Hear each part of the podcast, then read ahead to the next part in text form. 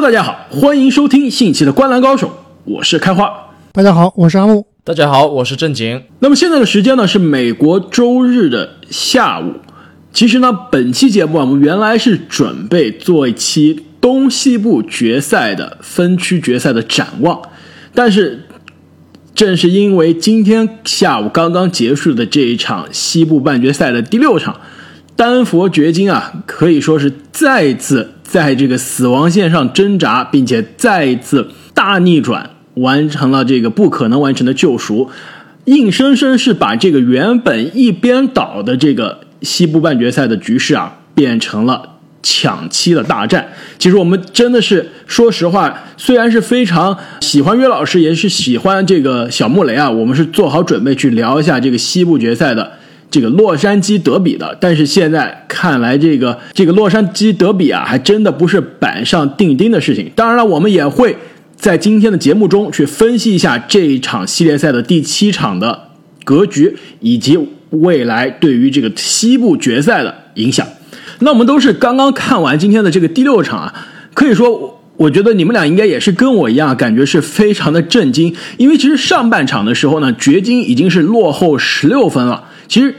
跟之前一场就是第五场掘金大翻盘的开始是一样。当时呢，掘金也是落后了十六分，但是硬生生的追上，并且在最终时刻反超。那这场比赛呢，掘金上半场落后了十六分，第三节这个落后的差距啊进一步扩大了，扩大了将近到二十分。但是后面基本上可以说是一波流，把比赛这个在第四节可以说打了一半的时候，基本上就终结了。我今天看到一个评论特别有意思啊。就是原来我们以为是这个板上钉钉的西部洛城德比啊，湖人队和这个快船队，湖人那边啊是问题越打越少，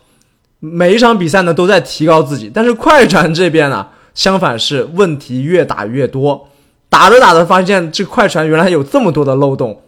所以在这场比赛里面也是体现的很明显啊，我觉得就是快船最大的这个漏洞，内线的这个防守啊被。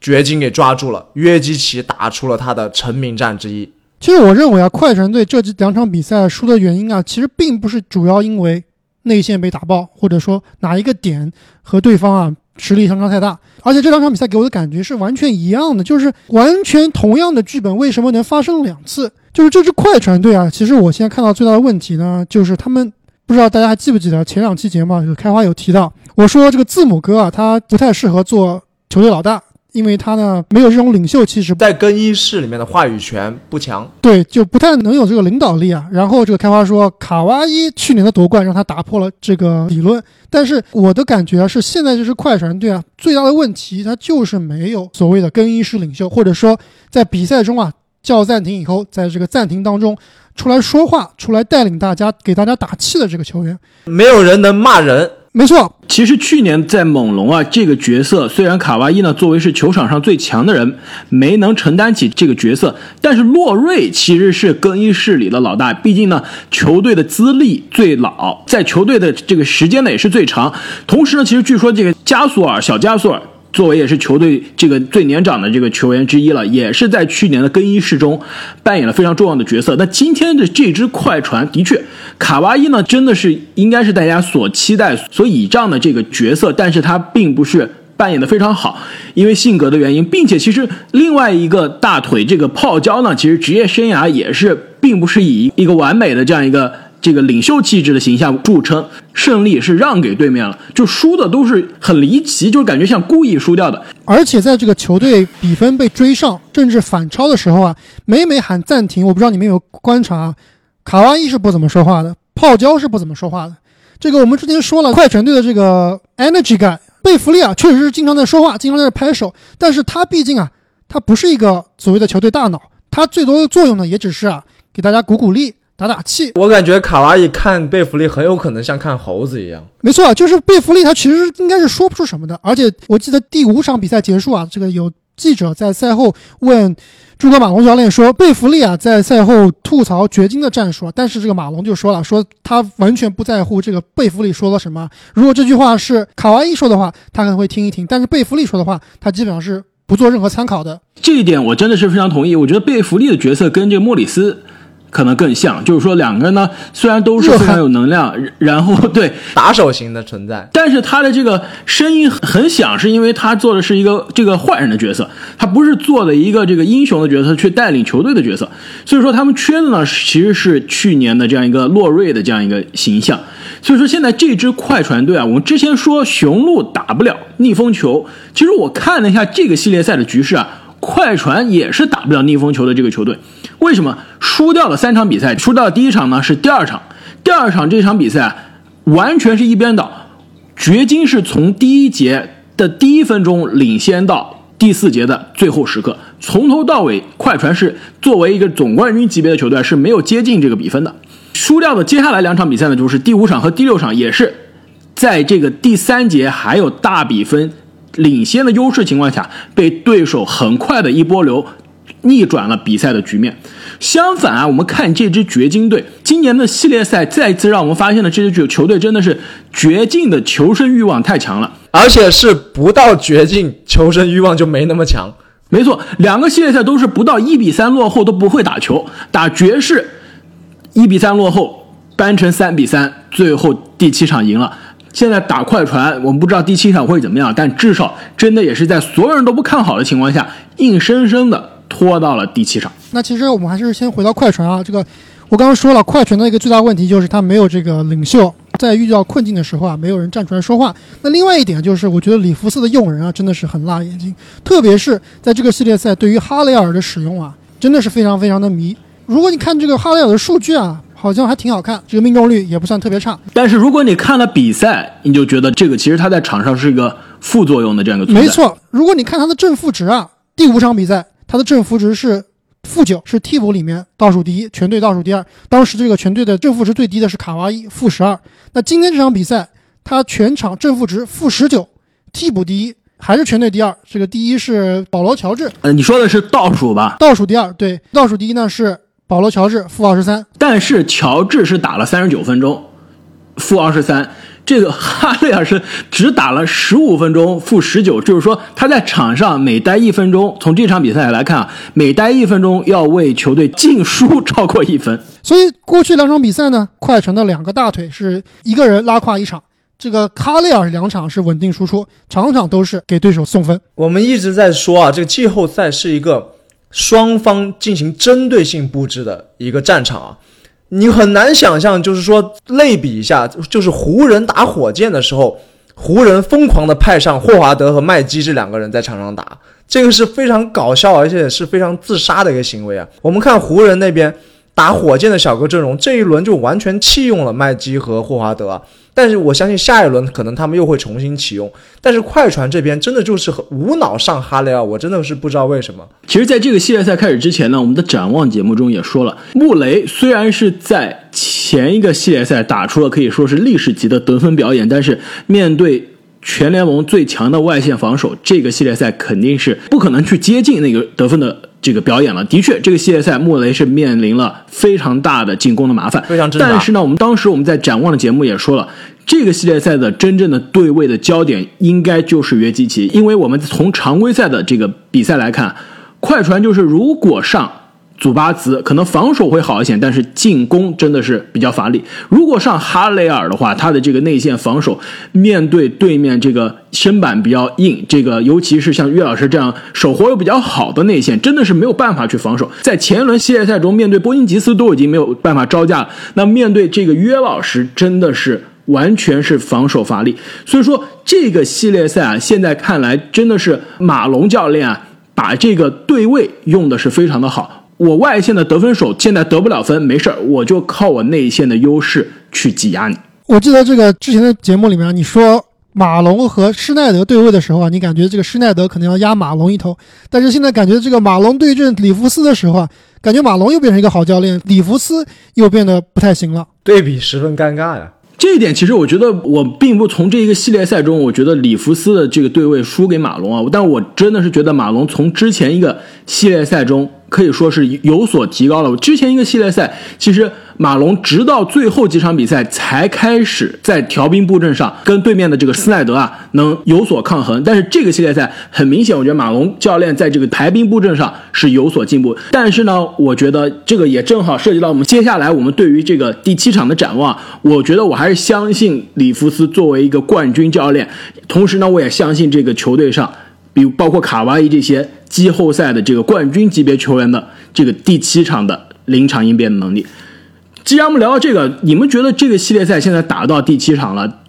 这个应该是在美国的周二的时间会开始这场比赛。你们对第七场的结局是怎么判断的？其实我现在真的有点慌啊，特别是看到两场这个快船的溃败，我真的有点害怕快船的心态。而且我们知道这个掘金这支球队啊，他过去四个季后赛的系列赛。每次都打到了七场。去年季后赛第一轮对阵马刺，四比三战胜马刺；第二轮对阵开拓者，三比四输掉了。那我们知道，今年的第一轮对阵爵士呢，是四比三赢了。那这个系列赛又打到了七场。我给你再补充一下，掘金在之前一年虽然没有打季后赛，没有进季后赛，但是他打了一场第七场，你知道吗？就是当年就二零一八年的常规赛最后一天的最后一场比赛，当时森林狼。和掘金是平战绩，但是在最后一天最后一场正好遇上了，谁赢谁进季后赛。这也是很多年来第一次常规赛最后一场出现这种这个外卡淘汰赛形式的这样比赛。当时那场比赛呢，也是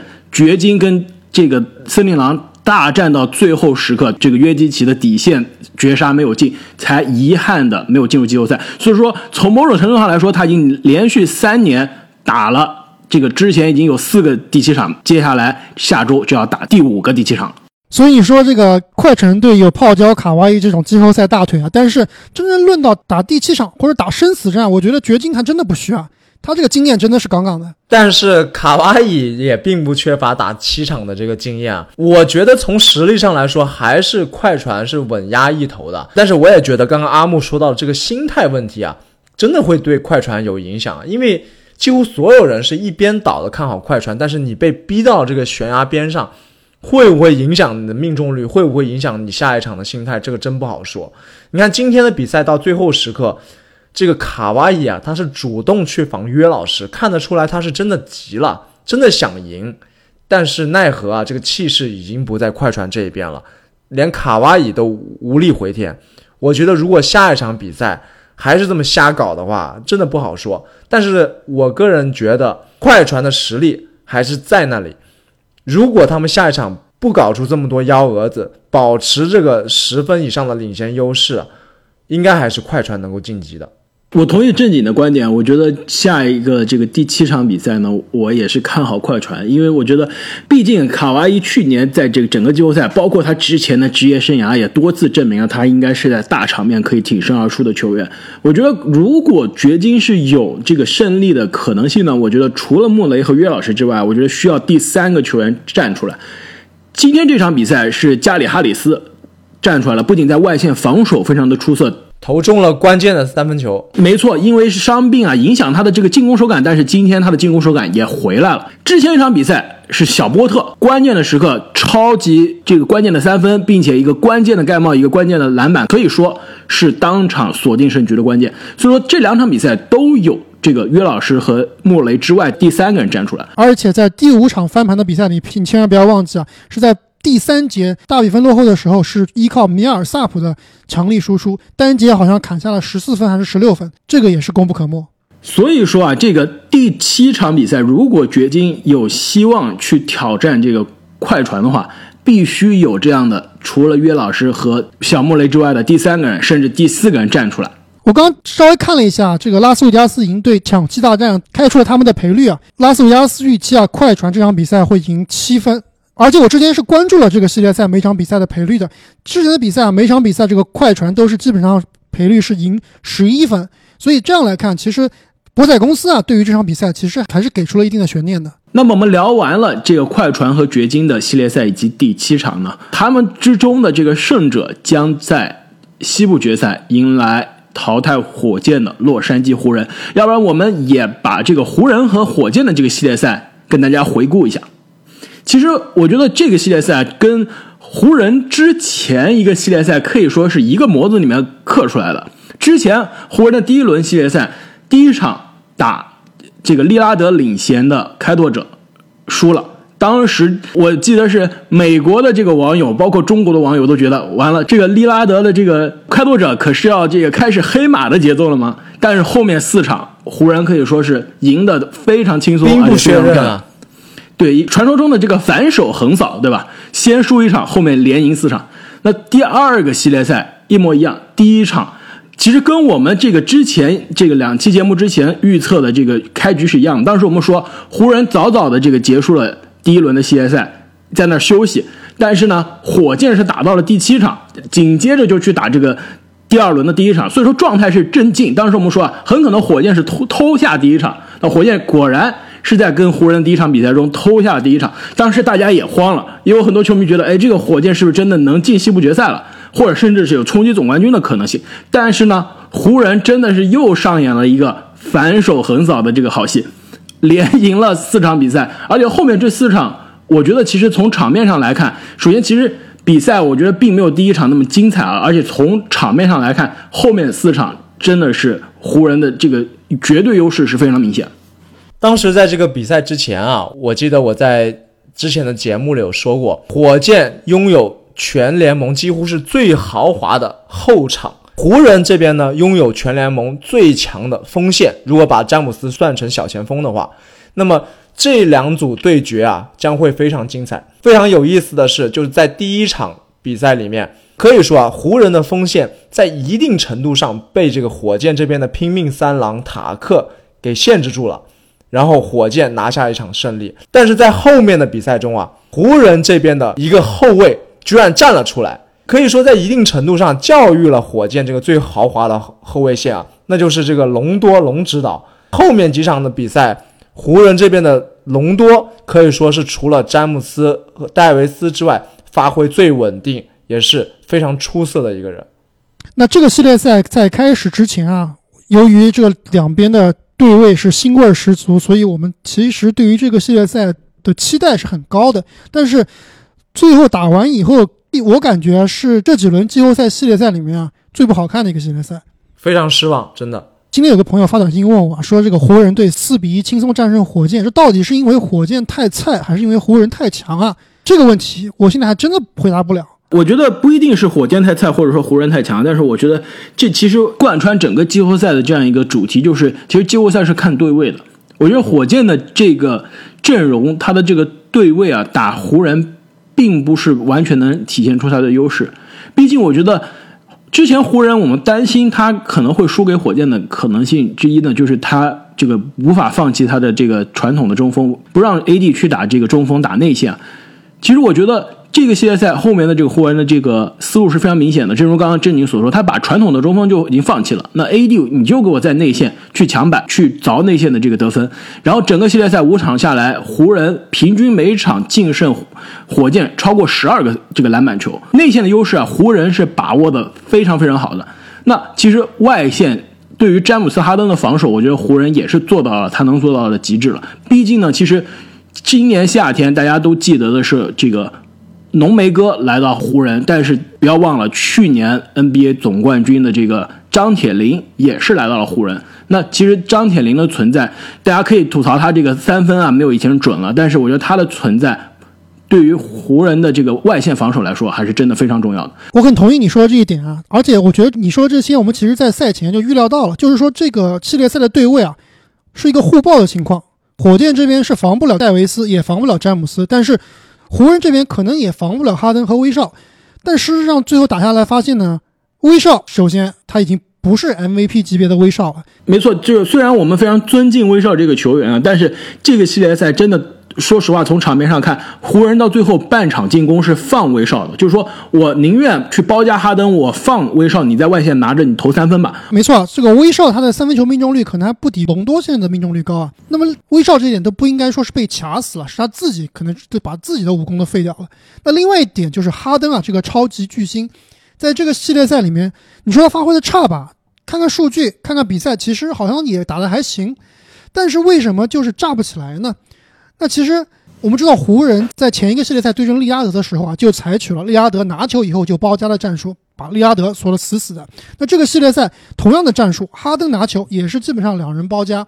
那哈登在面对包夹的情况下，其实我们是知道他在常规赛里面啊是经常遇到这个对方是打这种战术的，但他同样能炸得起来，照样能砍下这个三十五分加，包括能拿到十个助攻。那这个系列赛我觉得最大的区别就是这个季后赛和常规赛的防守强度的区别，就是说湖人这边啊，他的轮转非常非常的好。一般来说，哈登被两人包夹以后啊，出球以后怎么转都应该能转到一个空位的队友。能造成一个空位的投篮，但是，一是这个系列赛湖人的外线防守轮转非常非常的快，导致这个空位的出现几率啊并不是很高。另外一点就是出现空位的时候啊，那火箭就是看天，三分球投得进就投进，投不进呢那就没办法。的确要夸一下湖人这个外线防守啊，因为我们当时以为这个布拉德利没有来会对湖人外线的防守造成很重大的影响。但是没有想到这一轮系列赛最看望外线防守的这一轮系列赛，湖人是三军用命，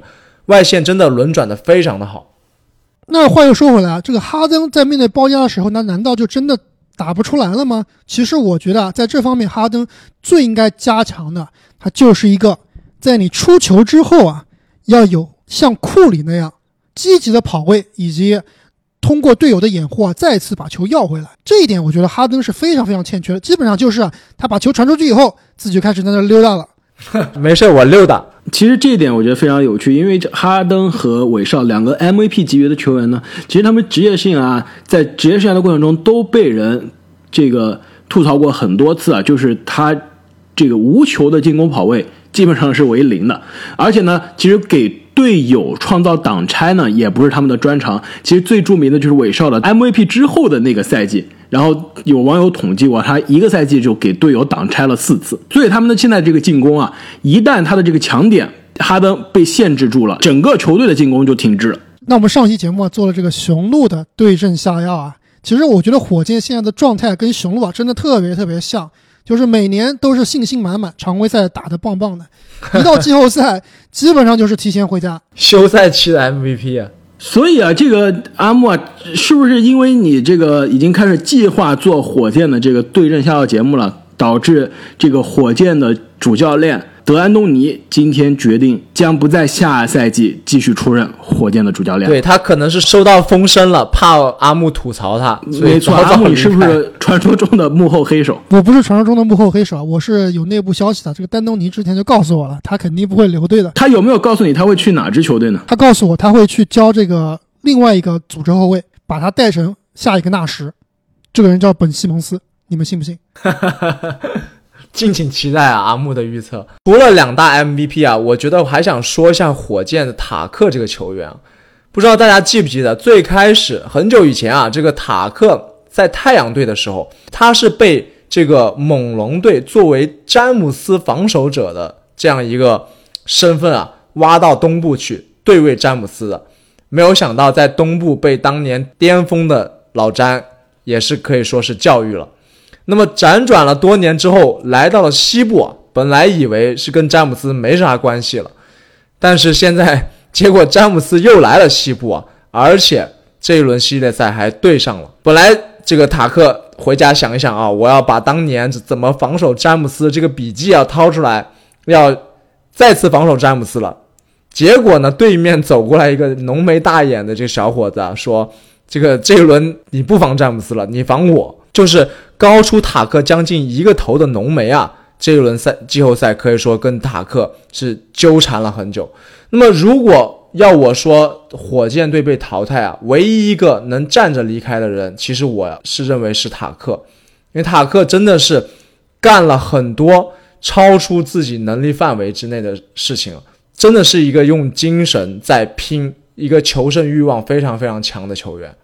其实说到塔克，我觉得这个系列赛火箭让我觉得发挥的最出色的，其实也是最稳定的球员，真的就算塔克了。而且如果这支火箭后面要进入，不能说重建吧，那如果是要进行人员调整的话，其实火箭我们知道它未来的这个选秀权基本上是基本上是没有未来的选秀权的，真正可以交易的，然后合同比较合理的筹码也基本上就是塔克。以及另外一个这个现在已经被 NBA 在比赛之前就驱逐出迪士尼乐园的豪斯了。那火箭这个系列赛被扫地出门之后啊，包括丹东尼也提出不会再担任火箭队的主教练了。那之后想必啊肯定是会有一些改革的。我想问你们一下，你们觉得这个火箭今年啊各种操作啊打这个魔球，那最后没有完成任务，你们觉得最大的责任是谁呢？我这边有几个选项啊：一莫雷，二哈登，三威少，四豪斯，五丹东尼。你们觉得谁责任最大？我觉得首先排除豪斯啊，因为这个豪斯就像我们历史课本上说的这种，是这个导火索，不是根本原因啊。但是呢，据说豪斯的这个事件，就是如果大家可能没有看我们之前发的微博的时候，我们跟大家再复盘一下，就是豪斯呢，按照 NBA 官方的说法，就是在季后赛期间呢，带了一名这个未经许可的这个客人回到了自己酒店的房间，然后并且待了据说几个小时，那因此呢，被 NBA 的可以说，我觉得有可能是被其他球队或者说自己球队的球员举报了，对吧？然后 NBA 进行了可能长达两三天的这样一个调查。最终发现豪斯这这个行为是完全违反这个 NBA 联盟的这个气泡联赛的这个规定的，不仅是禁赛了，而且直接是把他赶回家了，都不允许他留在这个 NBA 的这个比赛的现场了。所以说，其实豪斯的这个事件呢，据说也是让球队的教练、老板。包括这个哈登是非常非常的生气，也是据说呢，这最后这球队这两场比赛的崩盘，也是跟这件事情对球队的整个从上到下的这个气势的打击啊有关。那其实我觉得最大的责任啊，应该还是总经理莫雷。那我们知道这个魔球这个打法，其实应该不是丹东尼发明的，应该也就是莫雷啊，他想打这个极致。那么交易掉卡佩拉，把塔克推上中锋，在季后赛里面啊，被内线被人打成筛子，这一套操作啊，其实最大的责任应该是在莫雷。另外一点就是，交易来威少，在他第一次作为火箭的队员打季后赛，他的发挥是绝对不合格的。那这笔操作也是莫雷主导，所以我觉得这两个大的动作啊，是导致火箭提早出门的最大原因。其实我一直是不太看好火箭当年。去年夏天啊，交易韦少，并且还是搭上天头的这笔交易啊，现在看来，这个克里斯保罗的状态完全是比韦少要好很多。但是我记得我们今年这个交易截止日之后做节目的时候，阿木你是看好火箭这个豪赌去交易来科温顿。然后换走卡佩拉的，其实我觉得那笔交易从常规赛最后一段时间来看，我觉得我基本上，因为当时我是非常反对这个交易的。但是后面常规赛的这个交易之后，的确火箭的这个打法一下子打活了。我从某种程度上也觉得这个交易是是合理的了。但是的确到了季后赛，事实证明火箭的这笔豪赌是输了。你觉得这个中间的这个转变的这个重要的因素是什么呢？我觉得转变的重要因素就是在于防守的。强度以及火箭啊，在没有大个的时候啊，他手上的这个应变的方式啊太少了。打魔球我觉得可以，就比如说勇士当年的死亡五小，他也不是说把这个中锋啊完全不要，他只是在最关键的时刻啊，用他的小个阵容用的多一些。对，用他轮转和用他的逼抢啊，去打最关键的那几分钟，而不是全场都要去跟比自己高一个头的人抢篮板。我觉得塔克一直是我非常尊敬的那种类型的球员啊，而且我觉得他的合同也是非常超值。但是我觉得他的内线防守防对面的这个被打可以，但是护框能力基本上是为零的。我觉得他的内线防守跟当年，如果你非要跟当年魔球的这个勇士来比啊，他的内线防守的能力和强度比追梦真的是比巅峰的追梦真的差的是不止一个档次。所以我觉得这支火箭真的如果可以把塔克。再拉高，比如说拉高个十公分，我觉得就完美了。那不就变成卡佩拉了吗？但是可是一个可以投三分的，可以投三分的卡佩拉。我觉得啊，火箭今年之所以最后得到这个结果，真的是时也命也。你说是完全是一个人的责任的吗？也是过于偏颇了，肯定是多方面的因素。但是我觉得。莫雷确实作为这个球队真正意义上的掌舵人啊，而且是对球队的这个配置和对球队的战术有一个很大影响力的经理人啊，他确实是要负最主要责任的。其实我今天啊看到这个美国网友的一个说法，我觉得其实也是非常的有意思啊。他说，莫雷这个作为球队这个总经理的这一番豪赌啊，那就好比你打德州扑克啊，你起手被发到了一对勾，这一对勾呢，如果其他人手上都刚被发了牌，这个桌面上还没有发其他牌的情况下，你这对勾其实看上去是非常大的，理论上是前四大的一手牌，但是。一旦后面发了牌之后，你的上面出了一个 A、一个 Q 或者是一个 K 的话，你的这个对勾基本上就是很慌了。所以说，穆雷在看到手上有一对对勾的情况下，就说：“我干脆直接 all in 了，我要么你们就把你们都吓走，要不然呢，我们就开始赌命。”结果呢，其他球队跟了，是吧？那穆雷的这个 all in 啊，结果翻开来发现上桌面上有个 A，然后就失败了。就是说，他的这番豪赌，其实从数学角度上来说呢，可能是合理的。但是呢，的确，在这个季后赛的这个强度下，在这个其他球队可以有长时间的准备去针对你的这个打法的情况下，他的这个豪赌是失败的。其实这一点跟我们之前分析的上期节目对症下药分析的雄鹿很像，就是你这支球队如果特点很明显，就是你的优势很明显，同时你的弱点也很明显的话，你在打常规赛每天打不同的对手的情况下。你是可以赢的，就好比你这个对勾，你这个打法，你连续打很多场，从数学角度、期望上来说，你可能是赢的。但是如果你每天晚上是打的同一个对手，这个对手每天有不同的方式来应对你的这个阵容，并且可以专门去打你的弱点的话，你这个打法可能就输了。哎，我觉得这个说的真的是挺有意思啊！哎，这个扑克大神要说话了。作为一个数学高手啊，这莫雷确实是深谙这个概率之道，在。样本足够大的这个常规赛，我们可以把它看作是这个可能是符合大数定律的这个比赛啊。那他的这个魔球理论可能真的是奏效的，就是我选择效率最高的这个方式。但是到了季后赛，这个篮球比赛它毕竟不是一个纯数学游戏，它有这个精神的加成在里面，而且它也有艺术的加成在里面。到了这个非大数定律的环境下，你再去。用这个所谓的高效率去搏啊，可能就不奏效了。那么我们刚刚其实这个系列赛聊的更多的是已经出局的这个火箭啊，但是现在其实湖人已经又一次早早的这个晋级了下一轮，在等待另外一个第七场的这个对手啊，这个会师西决。哎，在我们预测这个西决最后比分之前啊，我先预测一下，湖人第一场必输。老样子。我觉得这靠谱。其实之前我们习惯的是老詹在这个季后赛第一轮和第二轮都是四比零横扫，就过去很多年啊，这个老詹已经上演了多少次这个第一二轮的四比零横扫了。然后今年我看老詹是变得更加绅士了，都是绅士横扫，后面横扫。但是我说实话，我觉得西决无论湖人打后面的这哪个对手啊，我觉得这个如果想要继续复制这个落后一场之后再连扳四场啊，还是有点困难的。那么，因为我们不知道这个西决的这个湖人的另一个对手是谁，而且这个结果呢，直到这个周二的时间，美国周二时间才会揭晓啊。那要不我们就分情况讨论吧。如果湖人西决打的是掘金，你们觉得这个比分会是怎么样？这个非常简单，掘金第一场比赛赢下来，然后湖人连扳四场，四比一淘汰掘金，进入总决赛。哎，我有不同的意见。我觉得虽然现在啊。形势对湖人一片大好，但是我觉得打掘金，这个又会陷入到这个约基奇老师的套路里面，最后纠缠到第七场，湖人险胜。要知道，这个约老师如果打湖人的话，他是要面对麦基和霍华德的。没错，其实我想大胆一点预测啊，我觉得湖人打掘金啊，我甚至觉得有可能四比零。如果湖人输了第一场，那我觉得可能这个系列赛。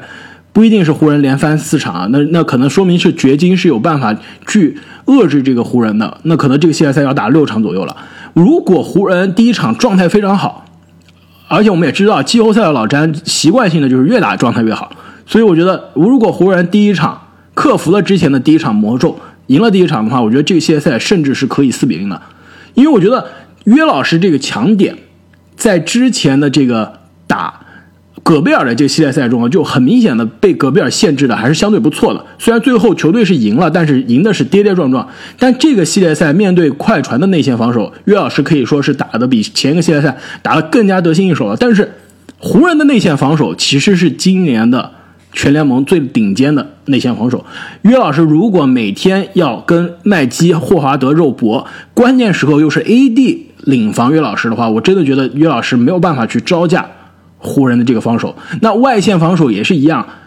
格林全场盯防小穆雷，你觉得这个穆雷可以再次复制第一轮的奇迹吗？我觉得也是不能的。我我有一点不同的意见啊，虽然我觉得确实这个很有可能，这个我刚刚也是也半开玩笑说这个湖人四比三赢掘金啊，但是我觉得有一点和火箭这一轮不同的是，就是火箭的进攻资源啊分配不是很平均，所以湖人会大胆的包夹火箭的主要持球人哈登。然后利用自己的轮转去防守其他相对平庸的这个射手，但掘金这边不一样啊，掘金的这个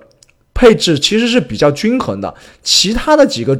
副攻手也有一定的这个攻击的能力，而且他们的水平按道理来说是应该在湖人这些外线之上的，所以他们应该不会选择去包夹穆雷，而是去单防。那么其他比如说。米尔萨普，比如说加里哈里斯，比如说小波特，可能会得到一些不错的这种输出的这个机会啊。所以我倒是觉得，除了约基奇和穆雷，其他人的发挥可能会更好一些。那么，如果湖人在西部决赛是打快船的话，而且其实这也是现在很多媒体预测的这样一个结果啊，你们觉得这个结果会是怎么样？我觉得五五开打七场是必须的，但是最后谁能笑到最后啊？不知道。而且呢，我觉得这个系列赛，我不想谈什么对位，不想谈什么 X 因素，我只要看两个人的对决，卡哇伊和勒布朗詹姆斯，到底谁是联盟第一人？哎，你这么一说，火药味儿就出来了啊！我也觉得，如果是快船晋级的话，这个系列赛会非常的焦灼。但是我是更看好湖人这边的精神属性。看快船最近的这个状态啊，真的是令人担忧。但是碍于他们纸面实力的强大，我觉得会打得非常的非常的焦灼。但是我愿意相信湖人可以晋级。我觉得阿木，你这个说的五五开，这个太太偷懒了。其实我也想选五五开的，既然你都这么说了，我不好意思再来个五五开。我觉得我们就都偷懒了。所以说，既然你选的是，那你说个四比零吧。既然你说的是这个选择投了这个弃权票是吧？正经呢投的是湖人，那我觉得我就投一下快船吧。我觉得其实说实话，我觉得是五五开，非常的接近。但是呢，其实从今年的这个常规赛的两队的对位来看，快船赢了前两场，这个分别是这个揭幕战。十月二十二号以及这个圣诞大战两场，那湖人呢，在这个交易截止日之后，在三月八号，也是他这个状态正好的那周，就是连赢了雄鹿，接下来又赢了快船的那周呢，也是战胜了快船。之后在这个气泡联赛的这个揭幕战，再次两分险胜快船。其实从常规赛上来看呢，两边是五五开的，但是这个是要打星号的，因为第一场的这个常规赛。快船是缺兵小将的，气泡的这个揭幕战，快船也是缺兵小将的。所以说，其实打了四场，虽然是两胜两负，但是快船基本上是有两场都是有主力没有打出阵。所以我觉得这个系列赛跟湖人的季后赛两边现在基本上都是齐整，湖人可能还缺了布拉德利啊。我觉得这个系列赛，我觉得胜利的天平可能会向快船这边偏一点。但是我觉得，如果我们要谈 X 因素，我觉得。这个 X 因素其实也是非常的讽刺啊！我觉得这个 X 因素，一般说 X 因素都说是最球员变数最大的球员，但我觉得这个 X 因素真的也就是这个球队最关键、最稳定的球员，那就是老詹。我觉得如果这个系列赛真的是湖人最后能赢，我觉得这个 X 因素就应该是勒布朗詹姆斯，因为我们都知道，其实这个 NBA 重启之前，我们做了很多期对于 NBA 重启展望的节目啊，我们当时都做预测，说最看好。湖人夺冠，当时我们说的是最重要的一点因素，就是季后赛的老詹是全联盟最可怕、最恐怖的存在。那去年我们没看到，是因为他都没有进季后赛，今年他进了，所以说我觉得季后赛的老詹能给大家带来非常强，而且是意想不到的能量。所以说这个系列赛，说实话，我觉得快船在账面上是占优势的，但是如果老詹真的再一次给我们上演了。超神的发挥啊！我觉得这个系列赛真的是湖人也有希望。其实我觉得这个系列赛就是看卡哇伊和詹姆斯啊，到底谁发挥的更好。而且其实这么来看，你们有没有觉得这个系列赛，如果我们真的是有希望能看到这个洛杉矶德比啊，将会是 NBA 过去很多年来就是分区决赛最受人瞩目，而且也是可能说从腥味上来说最浓的一个对决了。